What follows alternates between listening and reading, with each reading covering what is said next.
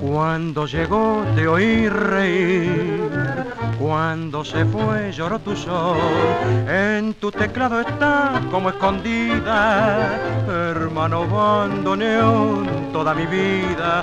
Con tu viruta de emoción está encendida, la llama oscura de su ausencia y de mi amor.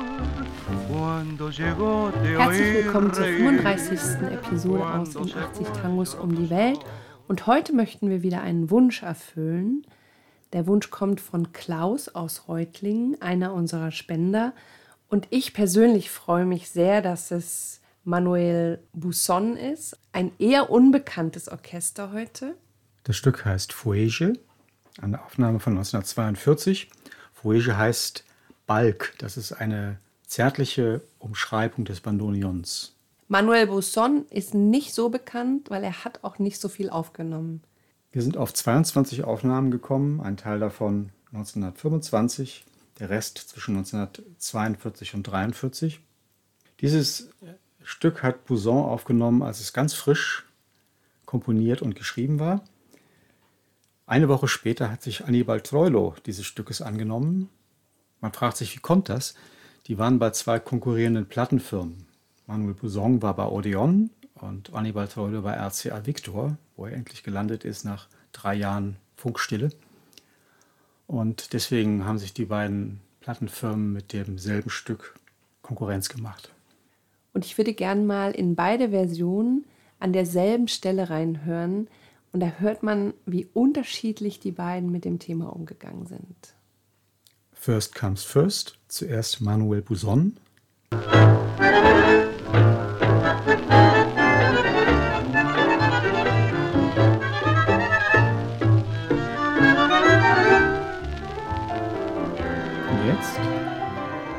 Hannibal Troilo.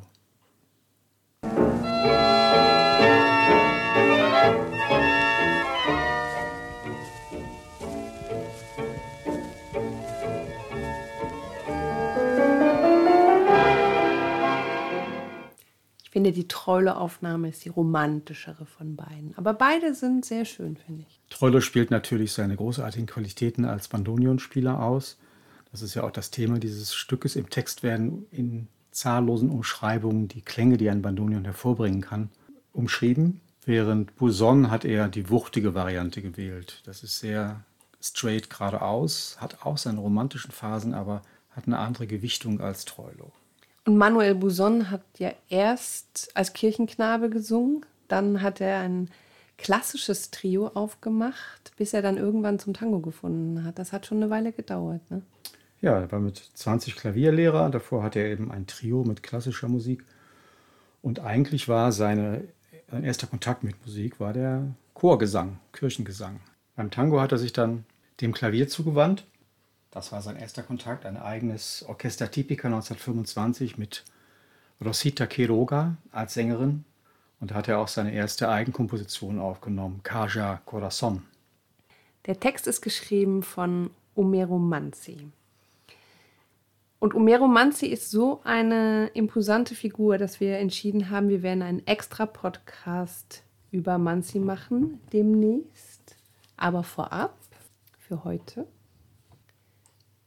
Als sie kam, Kristalle der Liebe. Als sie ging, Stimme des Grolls. Ich habe ihre Gleichgültigkeit in deinem Kasten aufgehoben, und aus deinem blauen Hosenschoner machte ich ihr ein Leichentuch. Das ist die Geschichte eines Kartenhauses, das wir zu deinem Gurren gebaut haben, Bandonion. Als sie kam, Kristalle der Liebe. Als sie ging, Stimme des Grolls. Balk, trief nicht vor Traurigkeit. Balk, dessen Grummeln mich schmerzt, komm schon, verlieren wir nicht den Kopf.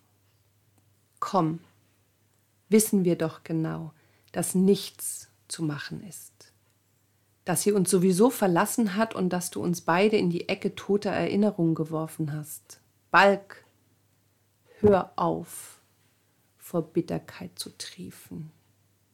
Komm schon, man muss vergessen können. Wie gesagt, Omero Manzi bekommt einen eigenen Podcast. Noch kurz zur Erklärung: Das blaue Hosentuch oder der blaue Hosenschoner, das ist dieses Tuch, was Bandonion-Spieler sich über die Hose legen, wenn sie spielen. Das ist wirklich ein Hosenschoner und das, dieses Tuch ist hier gemeint. Und der Manzi ist wirklich äh, sehr besonders. Also der hat tolle Bilder, tolle Metaphern, übersetzt sich wirklich sehr gut, weil die Bilder sind toll zu übersetzen, sind sehr schlüssig. Und jetzt machen wir den Sprung zum Komponisten. ich möchte trotzdem noch was sagen. Aufmerksam machen auf den Perspektivwechsel. Der spricht mit dem Bandonion wie mit einem Freund. Auf der anderen Seite ist das Bandonion auch so eine Art externer Beobachter, der die beiden auf die Ecke des Vergessens wirft. Also das ist so ein interessanter Wechsel der Beziehungsperspektiven vom Erzähler aus gesehen. Jetzt kommen wir aber wirklich zum Komponisten. Charlo. Der Komponist heißt eigentlich José Carlos Pérez, hat sich dann Charlo genannt, äh, wahrscheinlich wegen eines Radioprogramms, bei dem es um Charlie Chaplin ging. Und der Titel war Charlotte, also nicht Charlotte, sondern Charlotte mit T einfach am Ende. Und daraus ist dann Charlo geworden. Der stammt aus einer vermögenden Familie und äh, hatte auch immer so ein bisschen die Erscheinung eines Dandys, also war immer wie aus dem Ei gepellt. Und weil ihm sein Nachname Perez zu publik vorkam, hat er mal versucht, den Nachnamen de la Riestra zu benutzen, aber es hat sich dann letzten Endes Charlo durchgesetzt. Also er hätte was Dandyhaftes, hat diese Ausstrahlung des High Life kultiviert. High Life ist die argentinische Version von High Life, also das gute Leben, Nachtleben, schöne Frauen, gute Klamotten und so weiter. Er wurde ein bisschen in der Nachfolge von Carlos Gardel gehandelt, hat viel mit Gitarristen aufgenommen. Das meiste hat er mit Francisco Canaro gemacht. Er hat über 500 Aufnahmen allein mit Canaro bis 1931 gemacht. Man muss nur wissen, dass diese Unmengen von Aufnahmen mit Canaro auch daher rühren, dass er oft dasselbe Stück in zwei Versionen aufgenommen hat. Einmal hatte, war der Gesang nur das Estribillo, also er hat nur den Refrain gesungen, wie das damals üblich war. Und das andere war das Ganze als Tango Canción, wo der Sänger den ganzen Text singen konnte. Was nicht so sehr zum Tanzen dann geeignet war. Nein, was aber für den Sänger natürlich befriedigender war, weil die Estribillistas, also die Refrainsänger, die wurden manchmal gar nicht auf dem Plattenlabel genannt. Die waren einfach dabei, aber nicht der Erwähnung wert. Und zum Schluss noch ein paar Worte über den Sänger. Amadeo Mandarino. Amadeo Mandarino, 1913 geboren, 96 gestorben. Und er trat das erste Mal 1939 in Erscheinung, als Osvaldo Pugliese sein Debüt hatte im Café Nacional auf der Avenida Corrientes, war Amadeo Mandarino der Sänger. Danach ist er zu Anibal Troilo gewechselt, aber die Plattenfirma hat Francisco Fiorentino bevorzugt. Sie fanden den irgendwie besser. Und dann ist er bei Buson gelandet. Er hat mit ihm die paar Aufnahmen gemacht, unter anderem hier Fuege. Das war seine letzte Aufnahme auch mit mhm.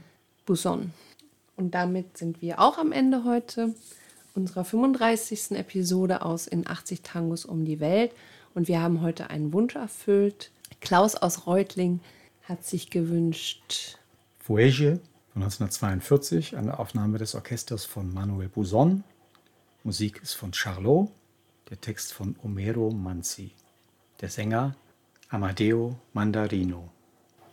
Und ihr wisst ja, wenn ihr einen Lieblingstitel habt, durch den wir eine kleine Reise mit euch machen sollen, dann könnt ihr uns gerne etwas spenden.